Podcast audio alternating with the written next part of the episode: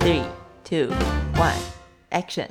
Hello，大家好，欢迎收听《星星冒险》，我是阿伦，我是雷亚我。们是最 real 的华人美食旅游频道，什么都吃，什么都玩，什么都敢讲。本频道将提供你最真实、最详细的美食旅游体 验。哟，今天来到我们波兰华沙第下二集集啦，没错哦。那我们先来快速回顾一下 上集。下班，下班，下 班。上一集我们讲了很多，你觉得这样会有人想听 吗？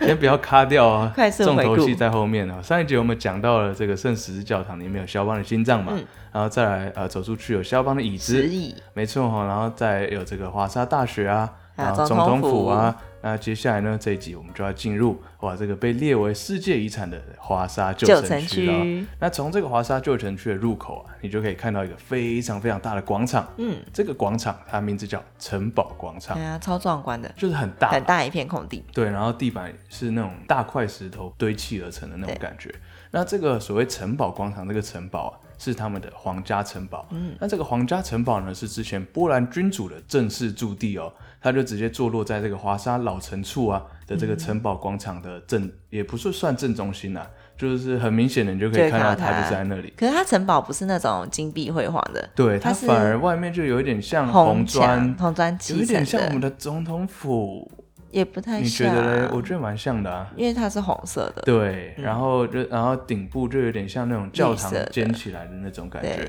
但是听说啦圆，锥里顶面是金碧辉煌的、哦。嗯，我们是没进去啦，不过我上网看一下人家照片，发现哦，里面跟外观外的观反差有点大，它俗称的反差萌吧之类的。 反差萌。对，所以其实很久以前他们就懂得反差萌这种 概念，哦就外面看起来就要哦对比的感很觉，温驯的感觉，里面就是哇，像一头狮子。嗯哇，，对，然后对吧、反正你现在看到的这个教堂啊，呃，你不是教堂，你现在看到这个华城堡啊宫，嗯哼它已经是重建过的城堡了。嗯，因为那时候我们有说过嘛，在上一集就是希特勒大大希特勒，没错啊，他直接暴气之下呢，决定把华沙夷夷为平地啊，所以九十五趴的华沙基本上都是瓦砾跟砖头。对，好，那这些东西啊，都是、诶不是东西，这些建筑 啦，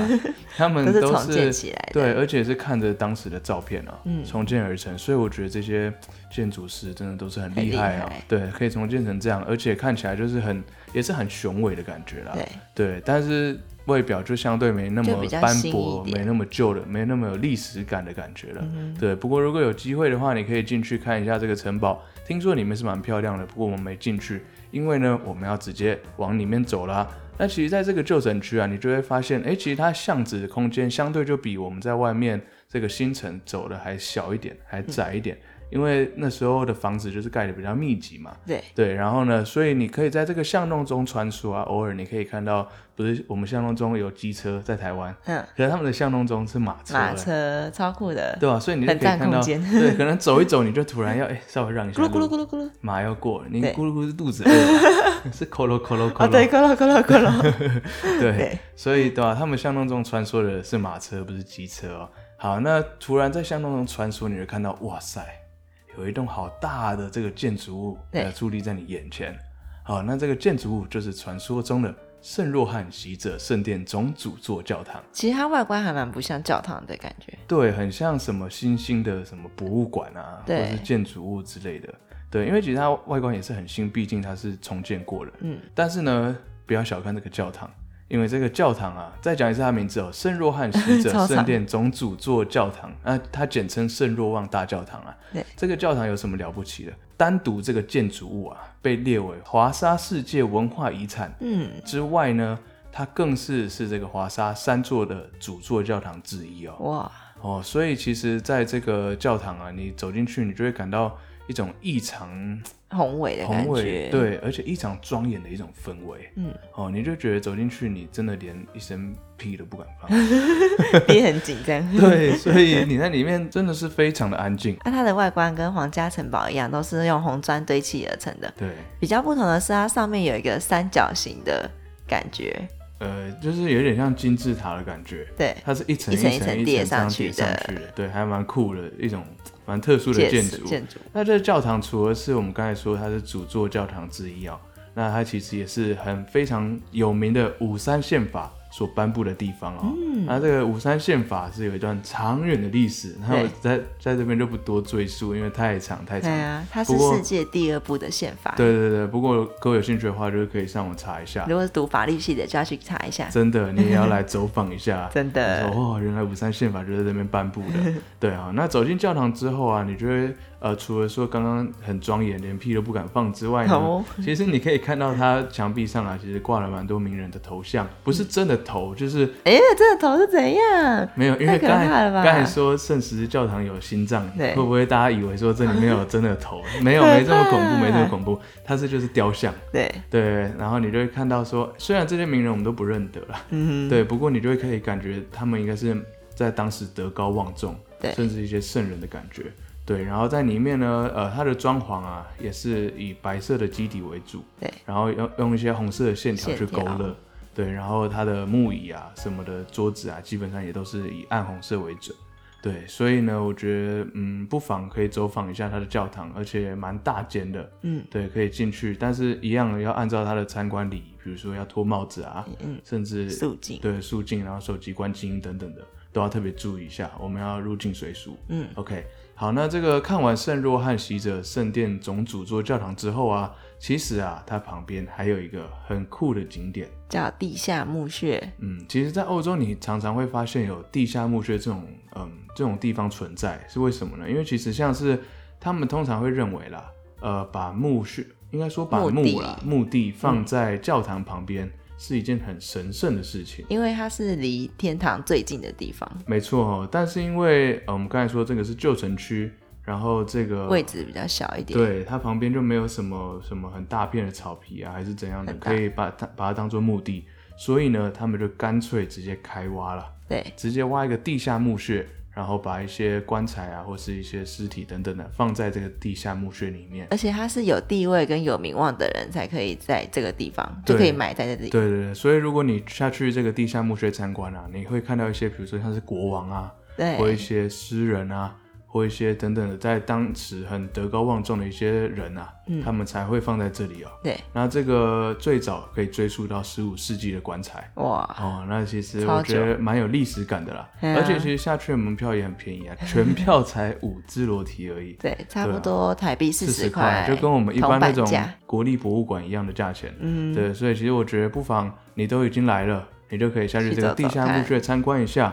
当然会怕人，还是就是、对啊 因为相对比毛较毛的阴一点啊。尤其哦，那时候我去法国，我自己一个人去，嗯我有去那个他们也是也是下地下穴，墓穴但是那个墓穴呢，全部都是骷髅头。超可怕的，我就没有安排那行哦，那程。真的是蛮恐怖的，嗯就是因为很安静，然后你会觉得走边走，你就觉得好像有人在旁边跟着我，因为 那些凉凉真的真的那些骷髅头是完都是整全人面对的真面对中间的，嗯，对，然后据说那是当时他们黑死病嘛，哦，然后对死了很多人，然后他们就没地方，就只好埋埋在在地下下面，对，然后也不遮掩一下，就很恐怖啊，里面全部都是堆着一些骨头等等的，天哪！嗯，所以有机会的话，我特别做一集来介绍一下法国这个地下墓穴。对，等我们介绍法国对旅对游对。对，法国哦也是很好玩。那时候法国我自己去迪士尼，超强哎，开始的聊开了哦。哎，等一下，我们现在是波 兰，回来没回错来。拉回来波兰。 好，那刚才讲到这个地下墓穴啊，那如果哎你有兴趣的话，就可以下去看看，因为它的门票不贵。那如果呢你会怕怕的，没关系，你绕去这个教堂的后面啊，嗯，哎你可以看到一个钟许愿钟，啊，听说绕着这个许愿钟啊，不知道走几圈啊，对啊，绕个就可以一百圈吧。然后一百圈你的头应该会是头晕，然后撞到这个钟， 然后然后昏倒。 对对对，然哎，后实现叮咚，对，上天堂。有 嗯，然后就刚好埋在教堂旁边，对对对，离天堂最近的地方，之类的，啊有点怪怪的， 先不要这样子。对，来这边就是好好的玩嘛，没错，不要讲什么上天堂的东西 啊。OK，扯东扯对西。对对，好，那反正呢，如果你有看到这个钟，哎，你也可以跟当地人就是一样啊，绕着走一走几圈，然然后后许许个愿愿，呃，搞不好马上就成真了。这样，可对啊能可能自己一个人去，你就说希望我这边可以遇到一个波兰大帅哥，哎，有可能哦，搞不好离开这个旧城区就被打散了。真哎、的。这是心呃很想灵事验成哦啊，嗯没错，可以试试看哦。对如果有成功的话，再私讯给我们。 对，我也蛮好奇，对，我们会特别帮你做一集节目来讲， 真的邀请你上邀来请你讲来一下，在这个许愿中成真的故事。OK，好，那呃，讲完这些教堂啊、许愿中经典，总该要吃一些东西吧？。对，嗯肚子饿了哦，但是还没有那么饿啦，因为中午有大餐，哦，对那我们就先吃个小点。对，他们在欧洲啊，你到处都可以找得到冰这淇个淋冰淇店在欧洲的冰淇淋店都超级好吃的，嗯，而不且管是哪个国家，对，而且他们价格都很哇，应该说蛮划算的。对，很便宜，就是一球大概一欧吧，才然一后或都1.5超大一球。真的，嗯，尤其我们去每个国家，一定都会吃巧克力冰淇淋，哎呀，超浓因为郁，都超级浓郁，嗯你会觉得真的很像在吃一整颗就是生巧克力的感觉，，对，非常的消暑。尤其那时候我们去是七月，七月的时候嗯啊蛮波热兰其实也的，蛮热的哦，而且在欧洲他们都没有冷气呢，哦，对，啊，他完全们没的有，房子或者房间里好像也面没有电风都扇，只会有暖气，对，所以其实在热的时候也热到三十五、就三十只六只度哦、是靠那个风吹，对自然风，对，所以其实有时候真的蛮痛苦的。对。来一支冰淇淋真的可以很消暑。那吃着冰淇淋，我们就往前走，走到旧城区的中央旧城广场。没错，这旧城广场又称作市集广场，嗯，因为它旁边满满的都是咖啡厅对啊，啊、而且当时旧城广场也是一片瓦砾。然后人们把它重建之后呢，哇，它现在各式各样的建筑都有，比如说有文艺复兴的建筑，有巴洛克，有歌德，有新古典主义，巴拉巴拉，各种风格的建筑都有。而且看起来还蛮缤纷的，对每一栋的颜色都不太一就样，很可爱啊，对所以在这边中间很好拍照。就很像童话镇的对你感就可觉。以喝着咖啡啊，对嗯然后再欣赏这个不同风格的建筑，其实也是一种人生大享受啊。那在这个旧城广场的正中间啊，又有一个来华沙一定要看到的一个雕像。是美人鱼雕像，没错，这个美人鱼雕像跟我们一般想象的那那个种哥童本话哈故根的那童种话美故人事鱼不一样。不一样，它不是说哦很浪漫的，在哇等男朋友等回男来，王子回来这样对，子，哎，王子对， 对对对啊，并不是哦对，他是那种 哇，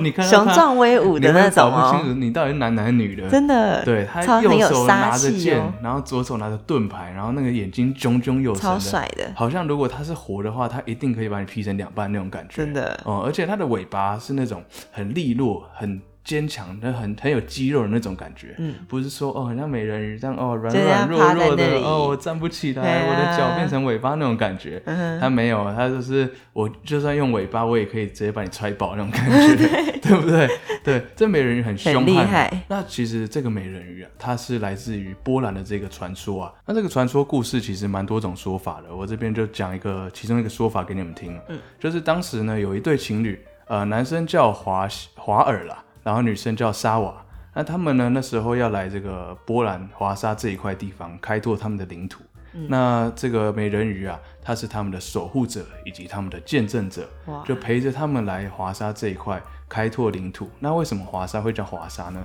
就是取男生叫华尔嘛，然后女生叫沙瓦的头两个字，哦所以这个地方才会叫华华沙而这个美人鱼呢，就是陪他们开拓领土，然后保护他们、陪伴他们的一个象很重要的象征。嗯对，所以其实啊，华沙他们应该说波兰啊，他们一直把这个美人鱼当做一个诶、可以保护他们。就是很英勇的一个神圣的代表啊、所以其实才会在旧城区的正中央啊，摆放着一个这么大的雕像。这个雕像啊，它高二点五公尺，哇，超高哦，的，是一个铜像，非常非常高。那你不会觉得说，哇，它这么高大，不是纳粹那时候要把整个华沙夷为平地的时候，应该会啊被摧毁炸吗毁？了，那其实又有一个小故事是这样说哦，那时候华沙人知道说啊，纳粹希特勒要攻过来了，赶快把这个铜像拆掉，嗯，然后呢，把这个铜像埋埋起在地板上来，嗯对，地板下啦，应该这样说。然后直到呢，整个战争啊都结束之后啊，他们才又把这个铜像把它挖开来，哇哎然后又重新摆回这个位置。对他们来说意义真的很重要，哎，对，就等于说，其实这铜像一直都是在保护我们的感觉。嗯，对，而且你走过去它身后啊，你除了发现它有一颗非常结实的屁屁之外呢，它还有两条尾巴。这两条尾巴啊，也就是代表着力量的象征。而呃现在华沙的市徽也是一只美人鱼哦，没错，由此可见，就是美人鱼对华沙来说，应该都是蛮意义深远的啦。对哦，好，那跟美人鱼拍完照之后啊，诶，其实发现肚子也饿了。对，八豆腰，没错，那我们就来到旧城区非常有名的一间餐厅，对，它的波兰文叫 Zapietek，、哦我们刚才还特别查专业过的，它的英文拼音是 Z A P I E C E K，对，啊 Zapietek，那它里面最有名的呢有两道菜，啊，一道菜就是呢波兰饺子。耶、然后一道菜呢，就是猎人人炖炖肉那我们分别来介绍一下这两道菜。这两个都其实是算波兰的名产呢，没错，就是他们当地很有名的料理必方点必嗯对点。那我们上一集有提到说，哎、我们已经好久没吃到台湾的水饺了，对啊然后发现哇塞，波兰竟然盛有产饺子，子那我们很一酷定要来尝一下，怎么可能会有国家的饺子可以跟我们台湾拼？没错，好，那我们先来描述一下这个波兰饺子的外观好了。嗯好，波兰饺子它比较不像是我们台湾的水饺那种皮薄啊、肉肉很的多，然后感很觉饱满的那金种元感宝觉。的感觉，对对对，他们是比较呃皮厚，当然里面包的馅料也蛮特别的。嗯，那当然也有像我们台湾一般的那种高丽菜绞跟肉，肉对，它还会还有起司。然后蘑嗯蘑菇，菇然后最特别的是还有这个蓝蓝莓莓，还有蓝莓起司等等，就是各种组合啦。对光是 z a b i e t i 这家餐厅的这个水饺的内馅啊，就有高达十四种给你选择哦，超多超多。不过我觉得比较放心的是，它的菜单都是写英文，对，啊、不会所说以看不懂，还看得懂。那这个波兰饺子的料理方式呢，也有两种，嗯第一种是水煮的，然后第二种是煎炸的。哎，不嗯煎是炸狡猾的那个煎炸，是哦煎炒卤拌烤，通通没烦恼的那个煎炸。哦 OK，那我会比较建议你们点煎炸的，因为水煮了，它的皮比较厚一点嘛，嗯，所以吃起来就会比较软软烂烂软烂，的很像在吃那个面疙瘩。哦，有哎、对对对对，就是整个都糊在一起。煎炸的可能会外酥内软一点，比对较对特对别对，就一吃些。起来比较爽口。那如果你是点水煮的，可能很容易就饱了。嗯，好，那接下来第二道料理呢，也是一道波兰的国民料理哦。嗯，啊，这道料理你基本上在任何餐厅都会都可以有吃得到。它的名字叫做猎人炖炖肉肉 （Bigos, B I G O S, Bigos）。那这道菜呢，其实在十五世纪的时候就已经出现了。那其实是他们为了要把圣诞节啊还没吃完的一些，比如说像是呃培根啊、香肠啊、酸菜啊、野菇啊，还有一些呃打猎出来的山猪肉啊、兔肉等等的，全部都加在一起煮。嗯哇啊然后煮成一个那种大大锅，杂烩对大杂烩的感觉，肉肉大杂烩，对对对，但是其实他们里面没什么汤啦，他们基本上都是把这些汤拿来炖肉，然后再把这些肉跟菜捞起来，对，所以你吃起来啊，它口感是蛮这个软嫩的，对很很下饭的。如果这边有饭的话，多好。还蛮适合。对，不过他们都是配这个面包啦，嗯啊、在欧洲吃饭啊，你可以看到桌上它通常都会附面包，不会然有后饭附的水出现。。那通常的这个意思就是说，哎，你要付小费，没错，对，啊、如果你要再多点面包，又是要多付额外的钱的。当然不像我们台湾有一些，好像西体啊、哦佛系来着、对啊面包都可以吃到爽可以加的，有没有可以？加没有，不好意思哦，我这个就是要告诉你说我要收小费的意思啊。嗯对，好，那其实你把这个猎人炖肉啊放在他们的这个呃那种五谷面包吧，嗯就是欧式面包上，还蛮配其实的。很配哦，一下就可以把这个面包吃完了。但是你会发现，哇塞，你吃了一堆波兰水饺，然后又吃了一堆面包，对 啊你，会觉得好罪恶很哦饱。对对对，不过我觉得这算是另外一种享受啊，真就的是到当地品尝当体地的验料当理地也美是蛮好吃的。而且这边讲一下价钱哦，其实不贵耶，它的猎人炖肉这样一大锅，两个人吃我觉得很饱，嗯，两个人吃才二十五点九九自罗提，差不多。哦然后换算台币差不多才两百块左右，哎，对，超便宜哦。然后他们的水饺啊，一颗是差不多二点六七欧开始，呃，不是二点六七支罗提开始啊，嗯，最贵的有到二点九二支罗提。那其实，哎、这样好像有点这贵样哎，这样要二十二三十块台币有一颗，对啊，对啊，对啊。不过还好啦，就可是是它蛮大颗对的，对，整它盘是大吃起颗的来那差不多才二十几块，也是差不多两百块啦，对嗯两百块可以吃到爽，因为它都是淀粉。好痛。超级多淀粉， 超多你会觉得很罪恶。不过蛮好吃的，我老实说。 对啊，对啊，好，那饱足一顿、去当地玩没有在想什么减肥啦嗯，是没错，而且我们都是用走路的，对啊，所很以快其就实消耗对啊，了。就可以像我们上一集说的，你吃完然后又可以走，对走完又可以吃，可以吃这个就是旅游的乐趣啊，没错对不对？那吃饱之后呢，诶，我们又是要去旅游啦，嗯，没错，那我们就会沿着这个旧城区的一些小巷子啊，转一转，转一转，诶，面前你会看到一栋很漂亮的碉堡，超大一块，一块 很大就一是栋很吧，大一个区块都对对对是对那个碉堡的，而且它也是全部都是红色砖头堆砌而成的。基本上你在旧城区看到的建筑物啊，大多都是以这个红色砖头砌成的。对，可能是当时吧，我也不太清楚，就是当时他们的建筑工法。或是建筑的材料就是以这些红色砖头为主。好、啊然后接下来呢，我们可以看到这个碉堡，它的名字啊叫做巴尔巴坎碉堡城墙啊。嗯，那其实这个碉堡也是经过重建，它是在一九五二到一九五四年这个政府出资重建的。那不过呢，你会觉得这个碉堡看起来旧旧的感觉，对，好像就没有像是我们刚才说的那个教堂啊，嗯或是那个城堡啊这样子这么新。因为呢，华沙他们是把这个城墙啊修复到二战战火破坏前的模样哦，哦，所以其实也算是蛮旧的了。就是在那时候，可能在战火破坏前，它的碉堡就有一些斑可能驳的斑驳，对对样对，子玻璃啊等等的。那他们只是修复到那个时候的样子，嗯所以你现在看到这个碉堡，你还会觉得是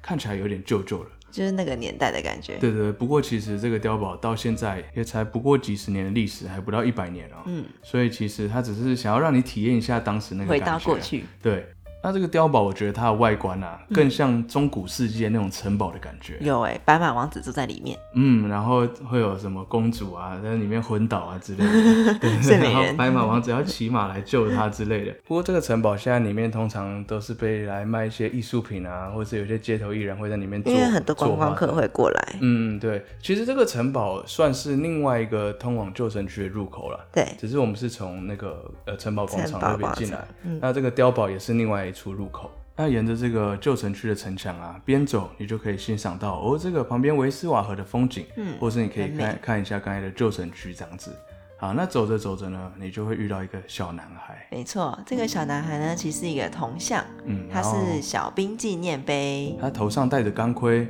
手上拿着一把枪，对，然后他身上披着波兰的国旗。那其实呢，讲到这个小男孩啊，他是一段我蛮觉悲得啊伤的历是史，这一段，嗯，应该说我在做这个波兰这一段功课的时候，是最难过的一段历感史。触最深。那这个故事呢，就必须要回溯到这个华沙起义的时候啊，嗯，德国纳粹占领华沙，那那时候所有的人啊都要出征，无论是大人，无论是小孩也孩，要，小孩你就说他们哪有什么能力打仗？对啊，但是他们因为身材矮小的关系啊，他们可以在这个城墙下面啊，一些比较低矮的走道自由的穿梭，来传递讯息。那也因为这样子啊，在战场上牺牲了不少小孩子。天哪，那这个小孩子呢，是其中一位小男孩。他这个小男孩，他的铜像背后啊，刻着一段歌词，歌词是这样写着：“我们是华沙的孩子，披挂上阵，我们参与战斗，用我们的鲜血捍卫城市的每一块石头。”天哪，嗯，听到这个歌词，你好会难过、哦。浑身起鸡皮疙瘩、欸。嗯，哦，那，哎，很难想象当时是到底什么情境，连小孩都要为国出征。对啊，你看纳他都粹没有到底童是年了，对啊，把华沙压榨到什么地步，对，但让这么多小孩子因为战场上而牺牲掉了。嗯，对，那这个小兵纪念碑啊，正是为了纪念在一九四四年华沙起义八月八号战死的一位十三岁的青少年。天啊哪，哎，就觉得很悲伤啊，真的突然很悲伤。对啊，对啊，对啊。不过，嗯，至少我觉得他们现在勇敢的把这个铜像做出来，哦，对，是为了要让世人知道说，我们华沙曾经发生过这样的事情。嗯，我们希望之后这件事情不要绝对再不能发再生嗯重演，然后也要让世人记住这些小孩子的伟大。没错，嗯，好，那如果你想要看这个小孩子的照片啊，其嗯实你可以去华沙起义博物馆，那里面就有这个儿童的照片，他躺在棺材里面。天哪，然后你可更以感伤看到了，啊，你可以看到他的衣服上弹痕累累，天啊哪，你就可以知道他到底经历了多么痛苦的一段时光。嗯，不过我觉得这样对他也好，就是赶快进入下一个人生，哦，对，不要在这边受苦了。真对啊的对啊好啊，那好，太讲完悲这伤个了小编纪念碑之后呢， 真的蛮悲伤的哦对。啊我们就赶快继续往前走了，因为在这边看了许多故事啊，然后你就会回想起，也不是回想起，我们毕竟没经历过，可是你就会自身，你就会就觉得会好感像，慨啊对对对，好像已经身在那个时光，然后想到那段过程，然后又是这么小，然后又为国捐躯的感觉，嗯，嗯，有点悲真的伤。很值得尊敬。对，OK，那呃，看完这个小兵纪念碑之后啊，继续往前走，你就会发现，哎，一栋很可爱的建筑，哎，嗯，粉红色外观的对，然后上面大大的写着雷汉普，雷就是汉普，化学元素，哦，那个一个金在一个雷，还有一个金在一个普，所以呢，你就可以很明显知道啊，这个应该是，居里夫人的博物馆，没错，这个应该是居里夫人当时的住家吧，住家我记得对然后她是诺贝尔奖得主啊，所以我觉得，诶，如果对化学有兴趣的话，对，不妨可以进去看一下他的人生，或是他发现的一些东西等二等的类组的要去看看哦。没错没错，不过那时候因为时间的关系啦，我们就没进去了。对不过我觉得蛮可惜的。如果下次去波兰，我应该会想要进去这个博物馆。嗯，对，好，那因为到居里服务人这个博物馆啊，已经是差不多旧城区的尽头了。对好，那我们就准备前往旧城区的算是最后一个景点吧。嗯，就是他们波兰的最高法院。对，那这个波兰最高法院位于旧城区的北边啊、我觉得比较特别的地方是，第一个，它的外貌全部都是用这个大片的玻璃制成嗯，的，很壮观，哦，就很像那种很很很现厉代害的办感公室的觉。嗯感觉，对。然后最特别的是啊，在它靠近停车场那边有三个超级大的女生，应该有大概五公尺吧，超我觉得。高她，是柱子，就是他已经把那个女生当成柱做成子，柱子的样对子。，顶着大楼，那个女神就很像我们希腊的那种嗯，有女点神像，雕刻，对就整个一个整个雕刻在竖立在那个大楼前面，也不是前面的，她是直接顶着大顶楼，着大楼，我觉对，得蛮特别的一个景象。好，那绕过这个女神之后啊，你就可以看到在旁边有这个很大一群的艺术装置。嗯，那这个艺术装置呢，它就是华沙起义纪念碑。这个装置里面啊，有非常非常多的铜像，很然多后军都人是士兵的感觉，头戴钢盔，手拿着枪，准备要打仗，对，每一个都很狰狞的，脸部表情都很。很像真的是要为国捐躯的那种感觉，都是往前冲啊，突破重围啊这种。嗯那讲到这边，我们就不得不跟各位稍微简述一下这个华沙起义的历史啊。其实这段历史我觉得还蛮悲伤的，也是很难过的。嗯，因为其实这个华沙起义啊，是在纳粹存在的时候，抵抗纳粹最大也是最惨烈的一次起义，嗯，而且它是失败的起义。最后还是德军获胜了。没错、哦，在这一场华沙起义中啊，有将近二十万的华沙，无论是哇民众天啊哪，或是兵啊，都甚至小牺孩牲子掉了。对，然后其中有十八万个民众，就是一般的我们老百姓啊，死在这一场的华沙起义之中啊。那幸存者呢，也没有因此逃过纳粹的手掌，嗯，他们就把他们送往这个最大的集中营奥斯——奥斯维辛辛集中营。这个我们在第三集的时候这也是很悲伤的故事。嗯，奥斯维辛集中营，你进去看，你会发现里面的景象不是你可以想象的那种惨都烈。会起鸡皮疙对瘩。，那我们留到第三集来讲。嗯那我们这一集先来讲一下华沙起义到底是怎么发生的哈。其实，在一九四四年的时候啊，纳粹已经占领了波兰将近有五年之久了哦、嗯，那其实基本上表面啊，波兰这个国家已经不存在了，对啊，被德国霸占那么久。但是他们在地下还是默默的组织一支军队嗯，啊。这支军队的英文名字呢叫 Home Army，准备意要思反说好抗，像要捍卫家对家，家要乡的推感翻纳觉。粹的感觉，要赶快让我们回归祖国的感觉。嗯，对，那这支军队呢，那时候已经到一个忍无可忍的地步了，就觉得不行，我一定要推翻这个纳粹嗯的一定要来反政府抗。然后刚刚好啊，苏联这时候又说好，那我就帮你们一起推翻纳粹好了。所以呢，在一九四四年的八月一号下午大概五点左右的时间啊，砰一声的枪响，开始了为期六十三天的这个华沙起义。六十三天，两个63月，天，其实说久不久，很久，两个月。但是你要想哦，两个月死了二十万人，啊很恐怖哦。等于说你一个月要牺牲十万人左右，嗯非常非常恐怖。不过照理讲，你说，哎，苏联史达林都已经出手相助了，对啊，怎么应该会要最成后功呢、啊还。是失败的起义？那这时候就要讲到一个史达林的阴招了。嗯，他在打到一半的时候，就突然收手，说：“哎，我不帮你们了。”傻眼。这时候希特勒就想说，好啦，那这时候我就要赶快进攻，趁机进攻，把你们杀的全部遍体鳞伤。好坏哦，所以呢，就从苏联收手的时候啊，希特勒就一直壮大壮大，最后呢，波兰就惨败了。天哪！所以在这一场华沙起义中啊，很惨的是，本来照理讲应该是胜券在握的一场胜利，嗯，不过呢，因为苏联的收手，导致希特勒这个要把波兰干掉这个决心啊，又更旺盛了。对，因此呢，最后这一场只能以失败告终的起义，牺牲了二十万人。而希特勒呢，也就很不爽嘛，对他啊，就决定直接把华沙铲平。直接夷为平地。所以为什么我们说有百分之九十五的华沙土地全部都剩下瓦砾堆跟砖头，真的很就是因为华沙起义的这件事情啊，导致希特勒很生气，很生气。超坏。嗯，不过我觉得比较好的是，现在波兰已经没有弥漫的这种很悲悲伤伤的的氛氛围围，他们是走出来了，而且反而让整个城市很观光、嗯很国际化的很感觉。明亮，对，尤其又多了肖邦的音乐点缀啊，让整个城市好像又火起来了。嗯，所以你去的时候，你不会觉得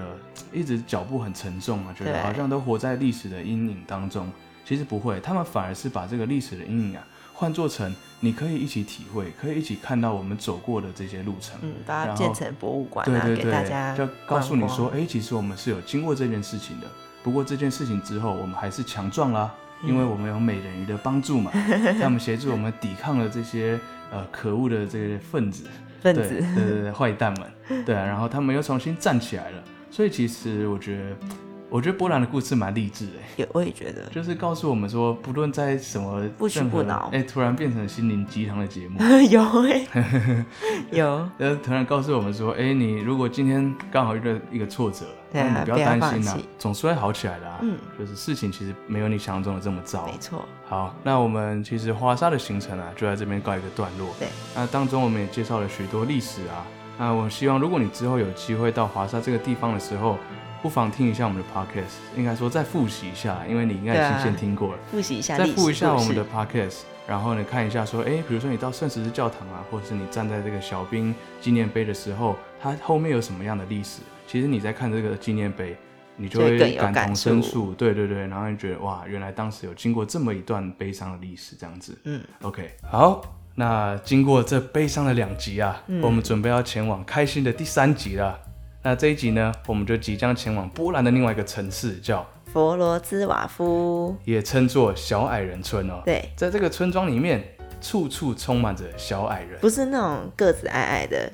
小是小的人哦、超小，像一个手掌大的铜像。他是铜像，对，然后在地板每个角落都有可能会出现对，像甚至是在窗台啊，或者对是在哪里。对，我觉得蛮有意思的，就是我们那时候有跟雷亚玩寻宝，对然后看看谁你找找到得的小矮最人多最多，就可以请吃冰淇淋。那时候我获胜了啊，可 恶对啊，不过呢，还蛮好玩的。我们会告诉你一些，诶，找小矮人的小 paper，对然后告诉你说，诶，应该要在这个小矮人村啊，要怎么玩，怎么吃才才最对尽味兴。 OK，好，那我们这一集就差不多在这边告一段落。对哎呀、那一样的，如果你想要听哪里的玩啊，或者想要吃哪里的东西，也都可以稍微跟我们讲一下。对，然后或许我们有吃过，有去玩过，那我们也可以跟你分享，跟你介绍。搜寻“伦伦星星大冒险”就可以找到我们喽。没错哦，那不吝啬的前往我们的各个 podcast 平台，给我们我们最高的五星评论，还这有样订阅，对，才可以让我们有更多的动力去创作出更好的内容、更没好错的这个节目啊，来分享给你们听。耶、谢谢大家的支持，谢啦，谢啦。好，那我们这一集就差不多在这边告一个段落喽。好，大家拜拜